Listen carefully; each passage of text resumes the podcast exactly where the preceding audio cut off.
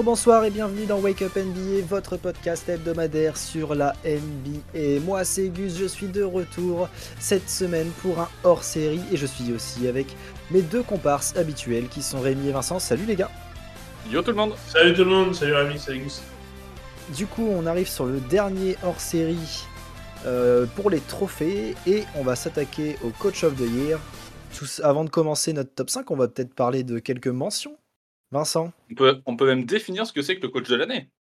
Vas-y, Oh. Et les, je et les critères. Et je les pense critères. Je Vas-y. pense qu'il n'y avait pas vraiment besoin de mentionner Le- euh, la Le définition. nom parle de lui-même. Ouais, je suis C'est ça. d'accord. Le nom parle de lui-même. Mais, euh, mais les critères qui, qui fait qu'un coach peut être coach de l'année. Euh, bah, euh, très clairement, déjà, il y a le positionnement, positionnement au classement, le bilan collectif, ça, ça joue? Évidemment. Mais après, moi perso, j'ai d'autres critères qui rendent en compte. Euh, les blessures que peut rencontrer euh, l'équipe, où le coach va pouvoir euh, s'ajuster en fonction d'eux. C'est Euh, ça, pour moi, ça, c'est quelque chose que moi, je prends en compte. On va citer quelques mecs où bah, il y, a des- il y a des mecs absents pendant un certain temps, et quand l'équipe elle continue de win alors que ta superstar elle est pas là, pour moi, ça joue, tu vois. C'est sûr. C'est sûr, c'est vrai. Quelque chose comme ça, une équipe qui, euh, qui malgré l'absence forcément de grosses restas, arrive à se classer parmi les meilleures équipes au bilan offensif ou défensif, euh, c'est quelque chose qui joue parce qu'on voit des systèmes de jeu, enfin, Il y a aussi Voilà. l'évolution du bilan euh, d'une année à l'autre, ça peut jouer. ça joue complètement, ouais, carrément. Bah, on sait que ça joue beaucoup parce que par exemple Thibodeau l'année dernière, euh, il a été élu coach de l'année pour ça. hein. Il est passé de Ouais, c'est vrai. 12e à, 12e À à 4e, même si ce n'était Ouais. pas forcément le meilleur bilan, bah, voilà, il y a une grosse La progression fait qu'il passe devant, ouais. Donc euh, on a un exemple qui est. qui Et puis en plus, New récent. York avait parmi les euh, meilleurs bilans défensifs de la ligue. Aussi, je crois même qu'ils avaient le meilleur, le meilleur ou le deuxième meilleur defensive rating, je crois, de la ligue. Ouais, j'ai j'ai pas voulu m'avancer sur la stat, mais ouais, du coup ça joue. C'est le genre de truc qui fait que euh, ça, ça te fait passer, ça te fait gagner des places quoi. Spoiler, on ne parlera pas de Tom Thibodeau euh, cette année. Oh, oh le spoiler. Je comprends pas pourquoi. Alors on passe aux mentions, les gars Allez, let's On go. passe aux mentions. Donc Vincent, vas-y, ta première mention. Euh, Allez, moi, mention, j'ai Steve Kerr, parce qu'au final, Yes. euh, bah, voilà, je pense que vous êtes d'accord avec moi. hein. Deuxième de la Ah oui. troisième de la conférence Ouest, pardon. Avec Troisième de la conf avec Vla les blessés. Bah, on est d'accord avec Clay Thompson qui a joué un quart de saison. euh, Enfin voilà, avec une équipe euh, pas forcément euh, avec un Curry qui marchait sur l'eau en début de saison. Et voilà, qui Steve Kerr, on sait, hein, il fait le taf.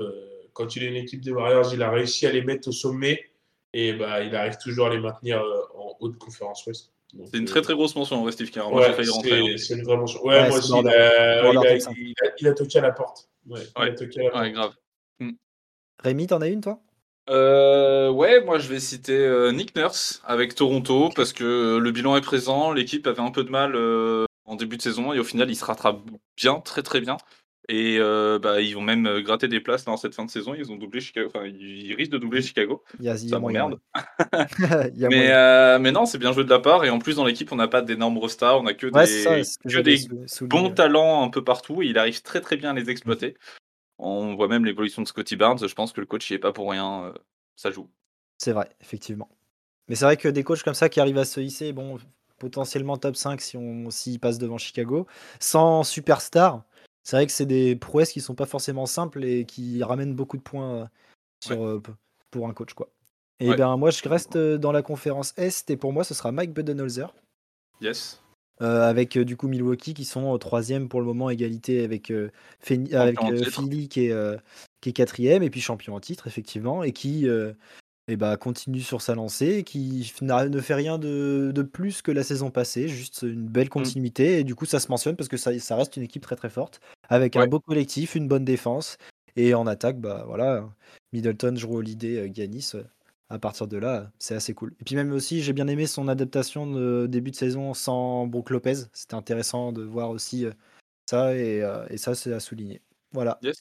Est-ce que vous avez d'autres vais- mentions, les gars? Ouais, moi je vais mentionner euh, Billy Donovan avec Chicago parce que Allez. euh, personne les attendait d'être aussi haut tout au long de la saison.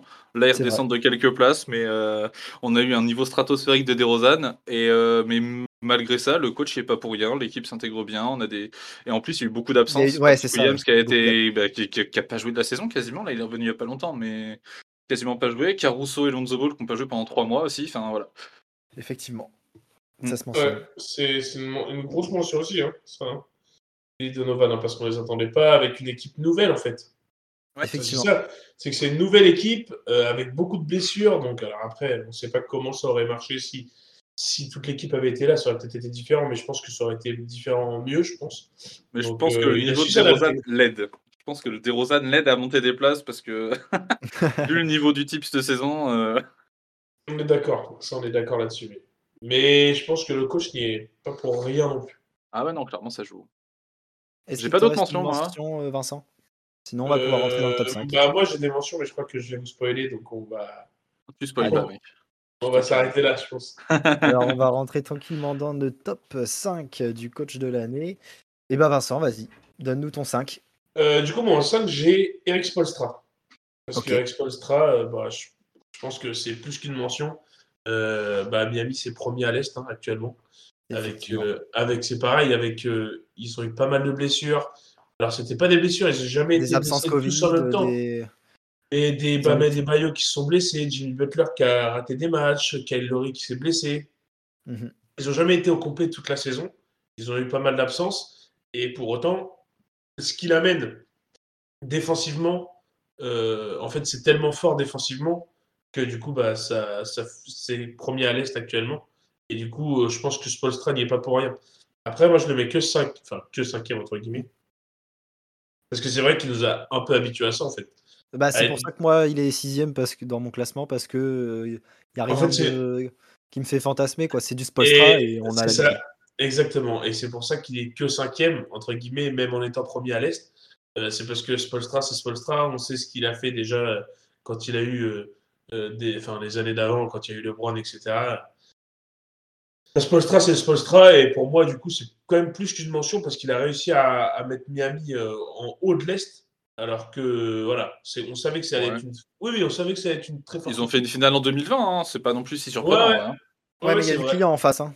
Mais Ouais, ouais, je suis d'accord. année, la conférence Est est vraiment, vraiment acharnée, en fait. Et c'est vrai qu'il y a eu des blessures. Il y a eu Adebayo qui a été blessé pas mal. Il y a eu le Butler qui a été blessé pas mal. Alors après, il a de la chance parce qu'il a un sixième homme de l'année, quoi, dans son équipe. mais, euh, Ça aide. mais, mais voilà, pour ça que moi, je le mets, je le mets en 5 sur le Stra parce que, voilà, encore une grosse saison euh, de Miami et de, et de lui à la baguette.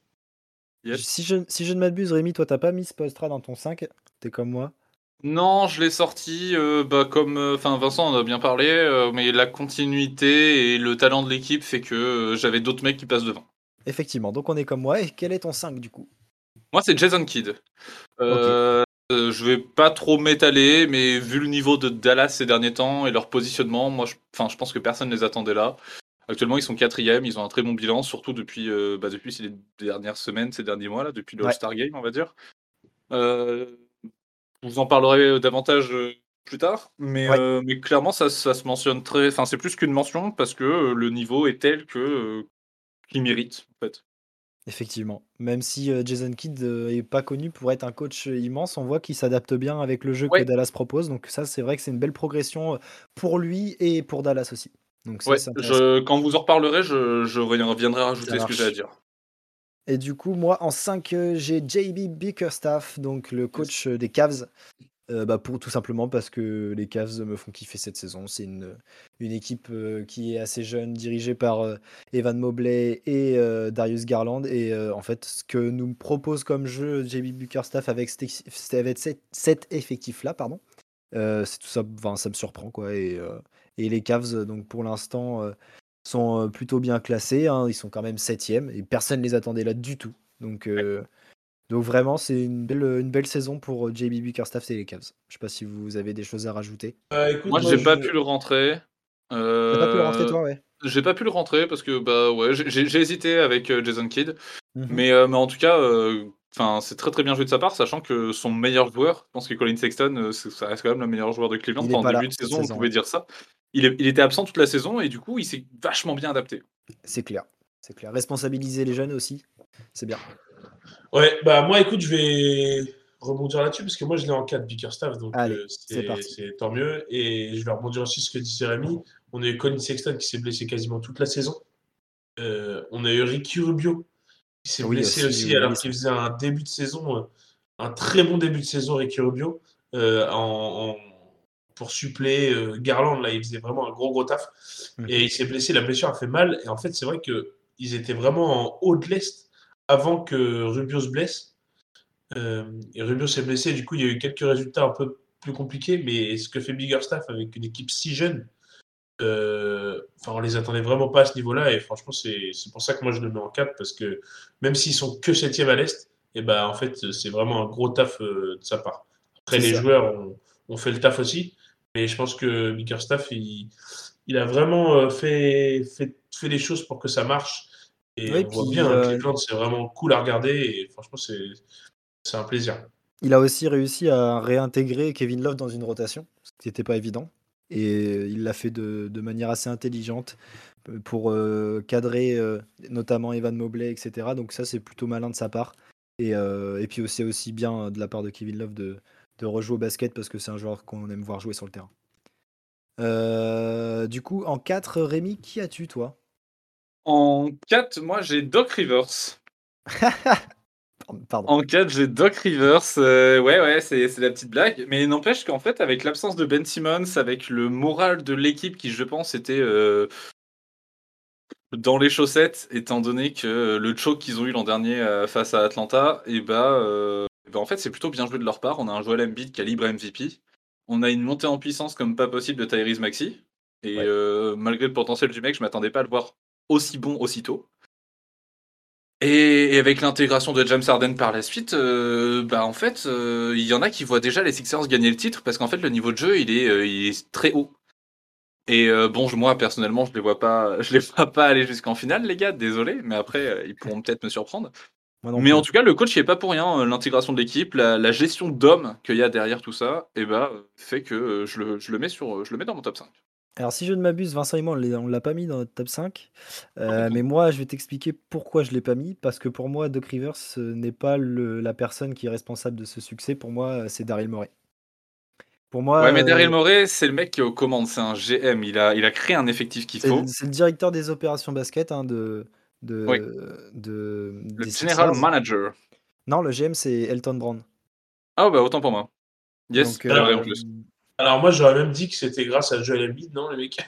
Non, mais bien, sûr, ça, bien, sûr. Ouais, mais un seul joueur ça suffit pas pour être aussi haut dans un classement. bien sûr, bien sûr, bien sûr. Bien sûr, mais pour moi, tu vois, je pense que Doc Rivers, on en a vu les limites plusieurs fois au cours de sa carrière de coach. Alors oui, je suis pas sûr qu'il les a dépassés cette saison. Je suis d'accord, on, le, on, a souvent tendance à le tacler, surtout pour les Swean Lead euh, qu'il a réussi à choke. pour la défaite l'an dernier face à Atlanta, même si bon, il y en a d'autres qui ont pris les frais, et surtout avec les, avec les, les déclarations qu'il a pu avoir après ça, etc. Je, suis d'accord qu'il est très critiquable. Hein. Et même, il a des choix, des choix stratégiques, des fois, que, que j'ai du mal à comprendre. Mais en fait, je pense que le type est pas forcément un fin stratège. Par contre, c'est un réel meneur d'hommes. Ça, qui sait, qui sait gérer un vestiaire, qui sait gérer les égaux des mecs. Et je pense qu'il a réussi à remonter le moral de son effectif au début de la saison, lorsqu'il était au plus bas, surtout avec Ben Simmons qui voulait pas jouer, etc. Je pense que ça, ça a dû en saouler plus d'un il, a mhm. il a réussi à gérer tout ça dans le vestiaire. Et il a réussi, je pense, également à gérer les égaux des mecs, notamment avec l'intégration de James Harden, pour que les mecs ils puissent se plier au, au basket en lui-même et qu'ils puissent jouer leur meilleur jeu, tu vois. Plutôt d'accord avec ça, mais pour moi, il n'est pas le seul. Euh, pour moi, si tu vois, par exemple, s'il y avait il y a un trophée pour le management, il me semble, tu vois, par exemple, si le management des Sixers gagne quelque chose, euh, ça m'étonnerait pas parce que pour moi, euh, Daryl Morey, euh, pour la gestion des hommes, il connaît James Harden Parker. C'est un, c'est un vrai leader de, de- d'hommes et de vestiaires là-dessus. Daryl Morey, on connaît, hein, il est, il est intransigeant, etc. Pour moi, c'est pas que Doc Rivers et c'est pour ça que je le mets pas dans le top 5. Parce que même si ce qu'il a fait avec le vestiaire est très, enfin, surtout sur une aussi courte période, est très intéressant et, et très bien fait, pour moi, c'est pas le c'est pas le seul responsable de ce succès euh, côté Sixers. Donc euh, c'est pour ça que je l'ai pas mis le top 5. Mais j'entends ce que tu dis, bien sûr. C'est pour ça qu'il est que top 4. J'ai pas pu le monter plus haut. Il reste quand même devant Jason Kidd euh, pour moi. Mais voilà. Eh bien moi en quatrième du coup j'ai Eme Udoka du coup de Boston pour sa première saison avec Boston.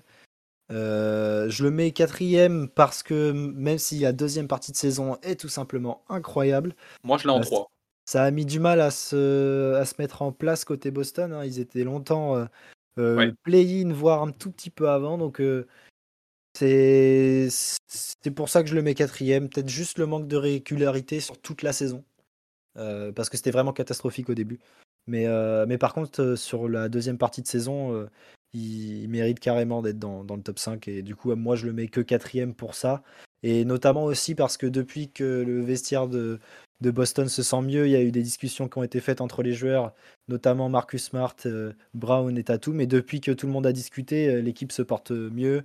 Euh, Brown et Tatum arrivent à jouer ensemble, à mettre des cartons ensemble, ce qui n'était qui faisait pas et qui faisait juste chacun leur tour en ce début de saison. Donc donc non, ouais, top. Aimé Uduka, bonne, bonne première saison. Et s'il continue comme ça, peut-être que l'année prochaine, il sera certainement beaucoup plus haut, je pense. Je vais, je vais renchérir parce que moi, du coup, je l'ai en 3. Euh, du j'ai fait un petit changement de dernière minute. Je l'ai fait passer 3 et Doc Rivers en 4. Euh, en fait, parce qu'il y a plusieurs choses qui me marquent. Non seulement bah, il est coach rookie, ça, ça déjà, il faut le mentionner parce que c'est quand même quelque chose de, de, très très cool pour lui. Euh, ouais, comme tu dis, au début c'était compliqué, mais est-ce qu'on peut l'excuser du fait qu'il était rookie et que dans le vestiaire il y avait quelques petits soucis? Ça joue forcément. Il a, il a, réussi à gérer son vestiaire malgré, comme tu l'as dit, la grosse conversation qu'il y a eu. on rappelle Marcus Smart et il a poussé un coup de gueule, il a balancé une chaise contre un mur dans le vestiaire, tout ça. Et bon, il a réussi à gérer ça. Bien joué de sa part. Et derrière ça, euh, depuis le mois de janvier, bah, en fait, les mecs, ils ont la meilleure défense de la ligue. Les mecs qui sont remontés, bah, là, ils sont dans le mouchoir de poche à l'est euh, entre euh, les places 1 et 4. Et en fait, ils arrivent à remonter tout ça. C'est très, très, très bien joué de sa part. Et là, très clairement, c'est une des équipes qui fait le plus peur à l'est pour un premier tour de playoff, hein, je pense. Il y a moyen. Donc, donc, au final, je le mets 3. Il est podium. Moi, je suis d'accord avec toi, Ami, là-dessus. C'est-à-dire que déjà, c'est un coach rookie. Ça, pour moi, c'est un.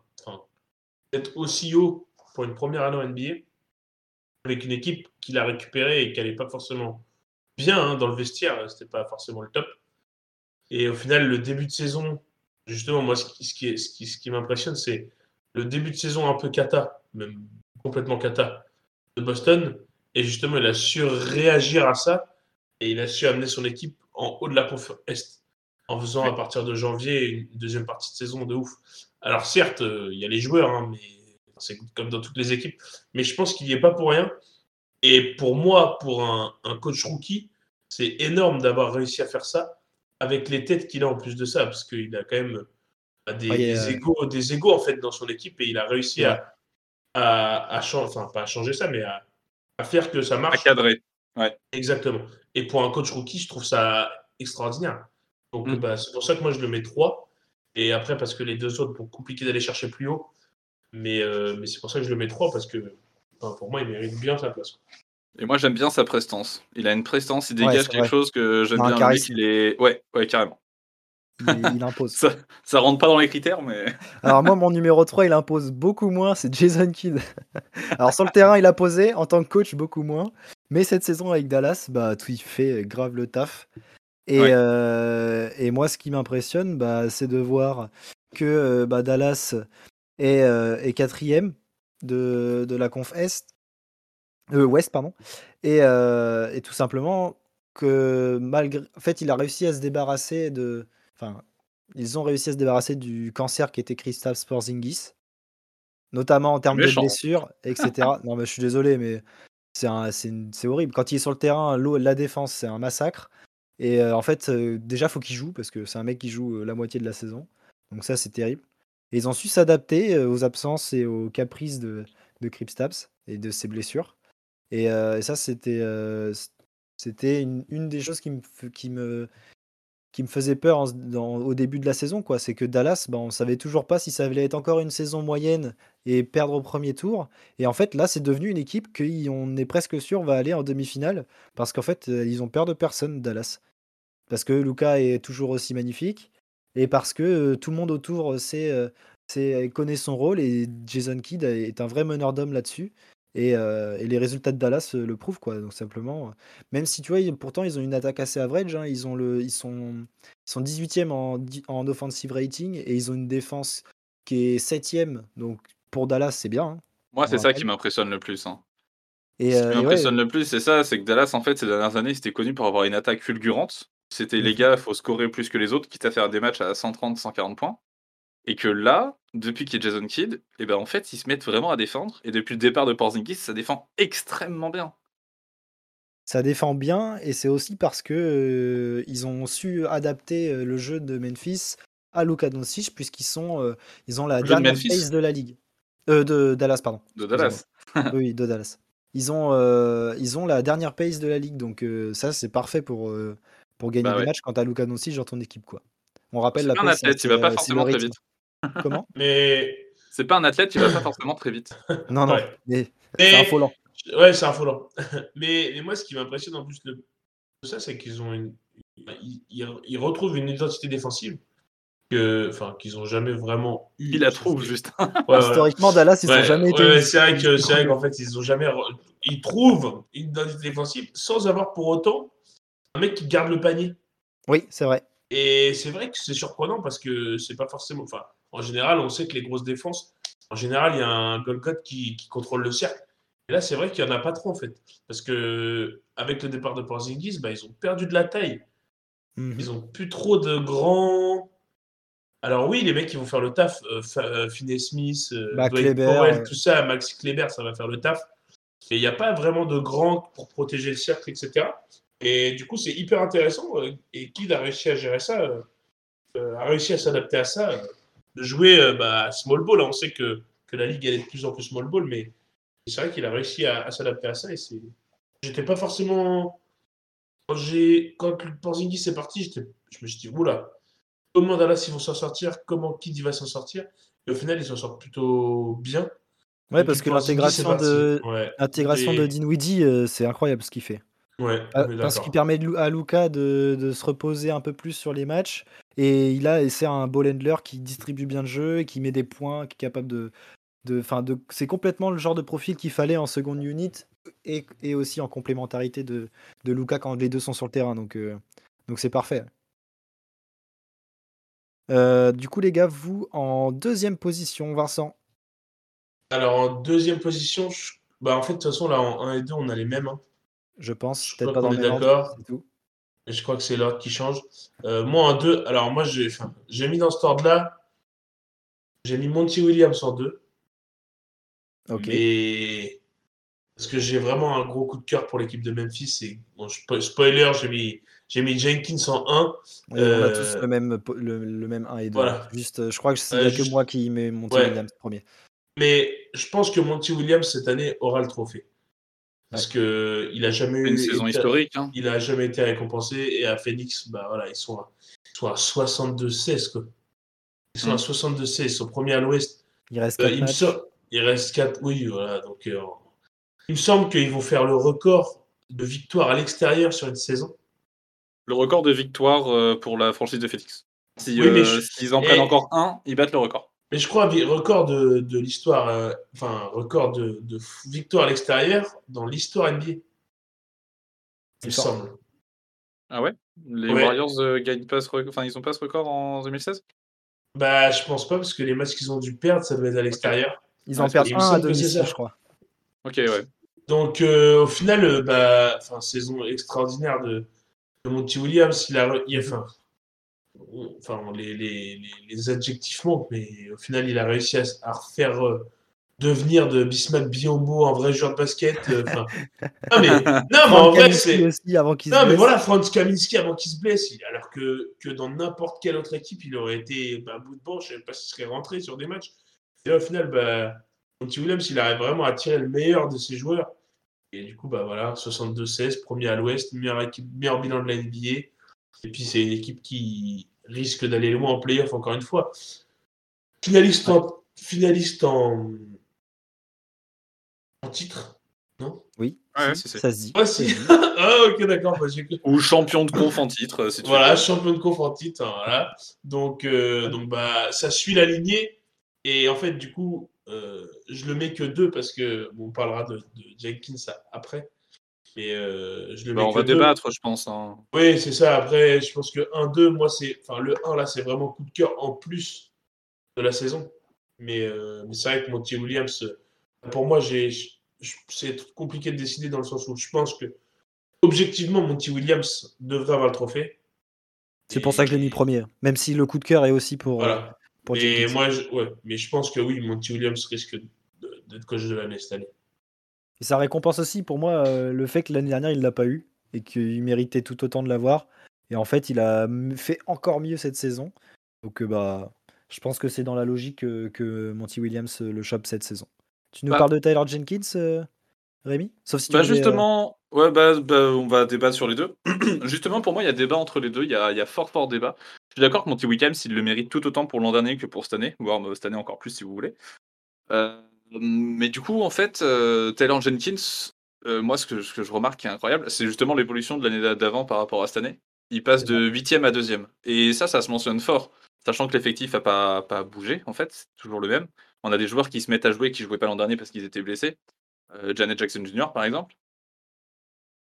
Et, euh, et pour le coup, bah, en fait, euh, Taylor Jenkins, il a rendu une équipe qui était top 8 avec que des jeunes et du talent, certes. Et en fait, Ouais. il les a rendus top 2 de la ligue euh, parmi les meilleures équipes, en fait. Tout simplement. Bon, du coup, il y a les Suns qui sont premiers parce que, bah, comme on l'a dit, la saison est historique, c'est compliqué d'aller les chercher. Mhm. Mais là, les Grizzlies, ils ont sur la carte comme, euh, comme jamais. Et ce qui est encore plus impressionnant dans tout ça, encore, bah, comme j'ai dit, il n'y a que des jeunes. On en a mentionné parmi euh, les défenseurs de l'année, on en a mentionné parmi les Most Improved Players. On en a en a eu. mentionné dans les sixièmes de, de l'année. On a fait un peu pareil pour Phoenix, donc dans ce cas-là, on va dire qu'ils sont sur un poids d'égalité pour les deux. Mais moi, ce qui m'impressionne le plus, c'est que à la- en l'absence de Jamorant, donc euh, qui est euh, le franchise player de, de l'équipe, on va pas se mentir, Mhm. les mecs sont quand même sur 18 victoires pour 3 défaites. Parce qu'en fait, on a un groupe qui est ultra soudé, on a des mecs qui savent ce qu'ils doivent faire, on a une défense de fer qui va dans l'identité de, des grises qu'on connaît depuis euh, plusieurs années maintenant. Les mecs, ils défendent ultra fort et mettent 100 points sur les Grizzlies quand Jamorant n'est pas là. Oh là là, c'est relou. Ah, c'est compliqué. C'est ultra relou. Et du coup, quand t'as Jamorant qui est là et qui, lui, il peut te foutre euh, 30 points dans un match, aïe. Après, tu vois, l'argument vaut, euh, vaut ce qui vaut. Enfin, je le comprends très bien. Mais Phoenix, c'est pareil. Quand Devin Booker est pas là, Chris Paul va faire le taf. Si Chris Ah Paul oui. est pas là, Devin Booker va prendre le relais. Et en fait, l'équipe, elle roule tout autant. Parce qu'il y a une identité de jeu qui est parfaite et qui est inculquée à chaque joueur depuis euh, trois saisons, tu vois. Enfin, ouais, ouais, je suis tout à fait d'accord. Mais moi, je pense qu'il y a un réel débat entre les deux. Euh, Il y, a, il y a la continuité qui va dans l'avantage de Monty Williams parce que les mecs ont fini, euh, ont fait un très bon bilan l'an dernier, ils font un bilan historique cette année. Et il y a l'avantage de euh, l'amélioration d'une saison à une autre côté Taylor Jenkins. C'est vrai. C'est vrai, c'est vrai. Et puis après, c'est pas le même profil d'équipe non plus. Parce que Memphis, c'est une équipe jeune. Et c'est vrai qu'on est un peu plus expérimenté du côté de, de Phoenix quand même. Euh, Il y a ça qui s'oppose aussi. Et, et je rebondis sur ce que tu dis quand Jamoran n'était pas là, ils sont à combien? 18-3 Je crois que c'est Ouais. 18 victoires pour 3 défaites, ouais, si je dis pas de bêtises. dont, dont une victoire il y a deux jours, non, trois jours, contre Phoenix. Donc Phoenix était au complet et les... on a perdu contre les Grizzlies. Les Grizzlies sans Jamorant, sans Jaren Jackson, sans Desmond Bain. C'est c'est ça qui est incroyable en fait avec cette saison de Memphis.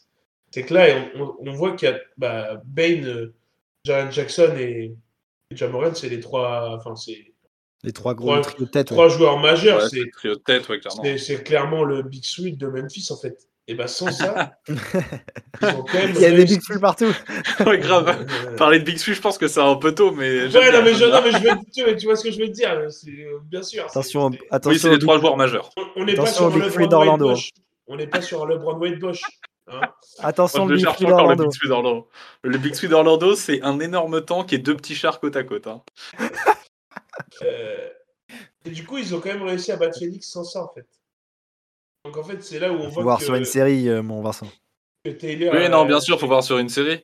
Mais, mais c'est quand même assez impressionnant le fait que vrai que ça, sans leur dans la tête. Mais, mais mais ça, la ça, Ouais. ça se note quand même en fait. Effectivement, ouais, Même vrai. si c'est que sur un match, même si c'est que sur un match, c'est-à-dire que cette équipe-là, elle a quand même de la ressource. Ouais, elle a des capacités. Et que Taylor Jenkins, il n'y est pas pour rien. Enfin, Ouais. Et non. gagner. Parce que Il y a, il y a du stratège derrière, il y a des ajustements, il y a un meneur d'hommes, il y a. Il, il a toutes les qualités, toutes les coches sont remplies. Le, la vraie question, c'est qui, qui en. Enfin, les, les- les deux coachs remplissent autant de cases, je pense. Mais euh, voilà, ça va jouer un peu à l'affect, je pense. Je sais pas de quel côté va pencher la balance euh, à la fin de la saison. Mais je- moi, je pense que la balance, elle est quand même pas trop mal équilibrée. hein. Ouais. Après, c'est vrai que tu vois, sur ce match-là, c'est intéressant de noter ça aussi. C'est que du côté de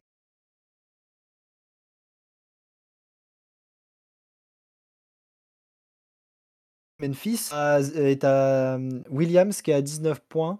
Euh, donc en fait, globalement, euh, la, marque est plutôt bien répartie, juste, juste par le fait qu'en fait, collectivement, eh ben, ils ont su trouver les ressources pour que le banc marque beaucoup de points aussi. Et c'est peut-être là-dessus ce qui a changé pour Memphis, hein, parce que Memphis a beaucoup moins. ouais, parce qu'il y a 41 points de Devin Booker. Alors imaginez si, Booker est pas chaud ce soir-là, c'est un massacre. hein. Mais, euh, mais ouais, globalement, c'est collectivement en fait que Memphis est, est Mm. impressionnant. Quand tu as, 7 joueurs capables d'aller euh, chercher euh, 13 points minimum, bah c'est hyper intéressant.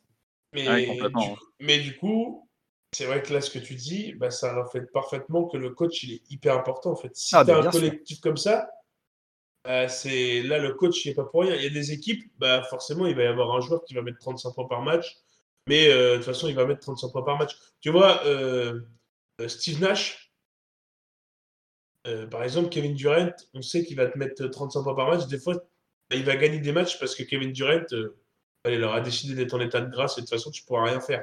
Alors que des équipes comme Memphis, où du coup, il n'y a pas les stars, etc., mais ils arrivent quand même Ouais. à prendre des matchs parce que le collectif est bien huilé, parce que ça défend ensemble, et, et ça, c'est le coach, en fait. Mhm. Donc, euh, c'est aussi ça qui joue dans la, dans la course. hein. C'est un critère qu'on n'a pas mentionné, mais, mais ça joue clairement euh, Effectivement. dans cette course-là. En plus de ça, si je dis pas de bêtises, je crois que c'est euh, la première fois que euh, les Grizzlies sont champions de leur division, Oui. Dans la de première la division euh, sud-ouest. Oui, Voilà. tout à fait. Première fois de la- leur histoire. Donc c'est c'est à noter aussi. Enfin, c'est beau. Voilà. Ouais, Effectivement. ouais, c'est- Dans la division, il y a quand même Dallas. Il y a San Antonio, je pense qu'il a dû être champion euh, quelques fois. Quelquefois. Pas ouais. sûr, pas sur sûr. les quelques années précédentes, Houston. euh, il y a Houston et New Orleans. Ouais. Donc on n'est pas sur les très très grosses franchises euh, sur euh, les équipes actuelles, mis à part Dallas, qui on nous a cité d'ailleurs. Ouais, enfin, Mais après, voilà, ça, se- ça se notifie quand même. après c'est quand même des équipes qui ont de l'enjeu, tu vois, parce que les Spurs et New, et New Orleans, ils se battent pour du play-in, et c'est quand même des équipes qui sont chiantes à jouer, malgré qu'elles soient inférieures. Ouais, ouais, bien sûr. C'est des équipes, comme on a vu, hein, euh, euh, New Orleans qui a battu les Lakers il n'y a pas longtemps. euh, Enfin, c'est des équipes qui peuvent aller gagner des matchs et faire chier plein, enfin, plein d'équipes parce que c'est des équipes qui jouent quelque chose dans leur saison. Tu joues pas trois équipes qui tankent, tu vois. Donc, Ah mais non, je, suis- je suis tout à fait d'accord. donc là-dessus, ouais, c'est vrai que c'est vrai que c'est une belle prouesse de la part de, de Memphis. ouais. Et puis surtout, qui, qui voyait Memphis euh, classé deuxième à l'ouest cette saison? Personne. Ce- Personne. ce- Celui qui les voyait là, les Personne. gars, qui me le disent, hein, parce que Non, encore ceux qui me disaient, je les vois bien cinquième, 5-6, Ouais, au- ouais. Même, autour même de ça, 5, je veux bien, mais dur. deux, Ça- les gars. même ça, pour moi, c'était encore haut. C'est-à-dire que pour moi, c'était de 6 à 8. Bah, déjà, Bon, ils étaient voyais- huitièmes déjà l'an dernier, je pense que Ouais, mais pour on moi, savait qu'ils allaient s'améliorer, surtout avec le qu'ils avaient fait. Ouais, ça restait dans Et Oublie pas que ouais. derrière eux, il y, y a Portland, il y a les Lakers. Et ça, normalement, on les voyait tous devant. hein. On les voyait tous devant, ouais, je suis d'accord. Donc au final, ouais, c'est ça, ça se battait Mm. euh, 6-8, quoi. Bon les gars, j'ai une petite mention à rajouter. Vas-y. Euh, parce qu'on a parlé de quelques mecs là, mais il y en a, il y en a bah, d'ailleurs, les, les- enfin, on a parlé de beaucoup de, de personnes qui sont sorties de la maison de Popovic. Et Oui. Popovic, du coup, il a battu le record. On n'en a pas parlé euh, lorsque ça s'est fait. Il a battu le record du nombre de victoires pour un coach. Et voilà, je voulais le mentionner dans cette émission parce que bah faut, faut le mentionner, les gars. C'est Ouais, Pop, c'est coach Pop en fait. C'est bon, mon pop, ça. Ouais, c'est trop bien. Et, et en plus de ça, ce qui est bien pour les Spurs, c'est qu'il laisse une équipe qui. Enfin, il va laisser, je pense que c'est de la l'avenir. hein. Et c'est une équipe qui a du potentiel et qui il a, il voulait pas partir de, des, des Spurs en leur laissant une équipe euh, qui ne pouvait rien jouer, tu vois. Et là, on a vu cette saison avec l'émergence notamment de Dejounte Temeray, Ouais. Euh, qu'en fait, ben, il leur laisse un effectif avec des jeunes qui veulent jouer. Euh, Keldon Johnson, Jacob Puttel, qui est un super défenseur cette saison. Enfin, vraiment, il laisse une équipe, s'il s'en va, il laissera au prochain coach une équipe qui est capable de jouer et qui est capable d'aller chercher le play-in. Donc, c'est bien, pour moi, c'est c'est sur cette note-là que Pop doit partir. La formation des jeunes, on sait qu'il est capable. Un Kawhi, c'est lui, etc. Ah bah ouais, grave. Euh, Tony, Manu, bref. La pas- moitié des coachs en pas- NBA, les gars, aujourd'hui, c'est Pop qui les a formés. Hein. C'est vrai. Donc, euh, donc pour Monty moi, Williams, euh, ça vient de Maison Pop. Hein. bah, Mm. Budenholzer, euh, tout ça. hein. Budenholzer, ouais. Vraiment, bah, Queen, euh, Bah, Queen Udoka Snyder, Udoka aussi. Euh, Udoka, c'était pas un coach assistant Ah non, à Fila ah non. C'était à Fila. Hein. Non, Udoka, il a dû jouer pour Popovic même. Ah Ah, oui, c'est bien c'est possible. possible. C'est Il Ah, ça. a et- joué euh, pour Popovic. Aux Spurs, il a même. Oui, donc il a joué pour Popovic. Du coup, il y a un petit peu de lien. hein. On sait, on sait pas exactement ce qu'il en est de la retraite de Pop, mais je serais vraiment pas surpris qu'il parte euh, cet été un peu, euh, un peu à la, en, en mode la discret comme, euh, comme Tim Bah, Duncan, ouais, c'est À ça. son image, à son image. C'est ça à son image. Et, et clairement, s'il doit partir cet été, moi, son départ en retraite, je le vois une seule action. C'est quand, euh, là, il y a, il y a quelques semaines, il a pris, euh, enfin, il s'est fait exclure du match euh, au premier quart-temps, comme Avec on le connaît. Et le petit clin d'œil pour Dejounte Temeray, c'est vraiment, je te, je te passe le flambeau de la maison, mec. Bah, c'est comme ça que je le vois, tu vois. pour expliquer Et trouvé ça ultra vu, pour expliquer à ceux qui n'ont pas vu, euh, San Antonio se fait exploser au premier quart et pour faire réagir son équipe, il gueule contre l'arbitre au point de se faire expulser. Donc il est rouge de, Bah, son de hein, rage. on le connaît. Le nombre On de fois qu'il a fait ça. euh. Et en fait, il se retourne vers son capitaine et lui fait un gros clin d'œil en mode vas-y gros. Mais avec Et le re- sourire en plus. C'est ouais, ça qui m'a fait rire. C'est qu'il s'était ultra énervé contre l'arbitre pour faire réagir l'équipe. Il se retourne, hop, petit clin d'œil. Moi, j'ai adoré. Et cette Bon. image-là, je pense que c'est vraiment pour moi le... la gravure de son départ en retraite. Très clairement. En vrai, euh, on fera une émission, je pense, hein, si pour Popovic, Ah, ça le mérite, jour hein. où, il, où il fera, où il prendra sa retraite. On bah pourra ouais. s'étaler peut-être un peu plus. Vincent, tu voulais rajouter un petit dernier Ouais, truc moi, j'allais juste dire sur Popovic, le- l'ima- enfin, l'image que j'ai de Popovic, C'est le hack c'est exactement. Putain, mais, putain, mais le mec. Mais, Ce génie. c'était en playoff, c'était en playoff si je me trompe pas. C'était, c'était en playoff, ouais, Shaq il venait de se plaindre comme Non, mais- quoi euh, le hack c'est chiant, tout, tout ça parce qu'ils n'arrivent pas à l'arrêter. Le yal entre deux, au bout de 3 secondes, brang Allez, faute sur Jacques de lancer Et Shaq le quand mieux, rigole, c'est Shaq il comprend pas, et Shaq Shaq qui il se rigole. retourne. Shaq qui ne comprend pas, et l'autre qui est mort de rire sur le banc, c'est trop drôle avec les deux pouces en l'air. C'est, c'est, moi, c'est ça. qui- Moi, cette L'image est anecdote, incroyable. C'est incroyable. Donc, euh, bon, plus grand coach de l'histoire, le mec. Ah, ça je suis d'accord. Ça, ça- fera le débat d'une émission, tiens. Certainement, oui. C'est pas impossible, mais pff, moi, moi là-dessus, il n'y a pas de débat. Comme sur Euh, un autre sujet. Euh, clin d'œil. Allez, allez, allez, on s'arrête là, on s'arrête là. là. Bon, sur Stop, ce, stop, stop. Sur, sur ce, les gars, vous me refaites votre top 5 et après on se dit au revoir. Vincent, ton top 5. Euh, du coup, moi en 5, j'ai Spolstra, en 4, euh, Bickerstaff, en 3, Ime Udoka, en 2, Monty Williams, et en 1, Taylor Jenkins. Vas-y, mon Rémi.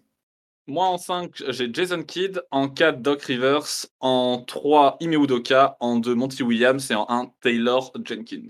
Et pour finir, moi en 5, j'ai Bickerstaff, en 4, Udoka, euh, Kidd en 3ème, Jenkins en 2 et Monty Williams, premier du Coach of the Year. C'est ainsi que se termine cette émission. On espère qu'elle vous a plu. Euh, vous pouvez retrouver les épisodes précédents sur Apple Podcast, Spotify, Deezer, Google Podcast et sur PodCloud. Nous, on sera de retour en fin de semaine pour une, notre émission euh, consacrée au top Top et flop flop de de, la conférence Ouest. de la conférence Ouest, exactement, qui répondra du coup à la l'émission de vendredi dernier, qui est sortie samedi d'ailleurs. N'hésitez pas à nous partager en commentaire vos tops, qu'on qu'on sa- qu'on sache qui vous mettez comme coach de l'année. Est-ce que c'est Taylor Jenkins? Est-ce que c'est Monty Williams? Pourquoi? Est-ce que c'est Doc Rivers? Est-ce que c'est un petit modo Celle- Celle-là, t'inquiète, on la verra pas. Lui, il aurait- Celui-là, il aurait- le nom aurait été plus cité que prévu. hein. Oui, c'est vrai, Ouais, mais, ah, mais c'est parce qu'il y a un fan d'Enix, c'est obligé. on est obligé de troll un peu. Parce Regarde, vous, vous, vous, c'est des vraies mentions. Moi, je peux pas. là, regarde, le mot le plus utilisé le- ce, ce vendredi, ce sera Westbrook pour Gabin, celui-là, on le connaît. Allez, on se retrouve en fin de semaine. Vive le basket, vive la NBA. Ciao Salut tout le monde. La bise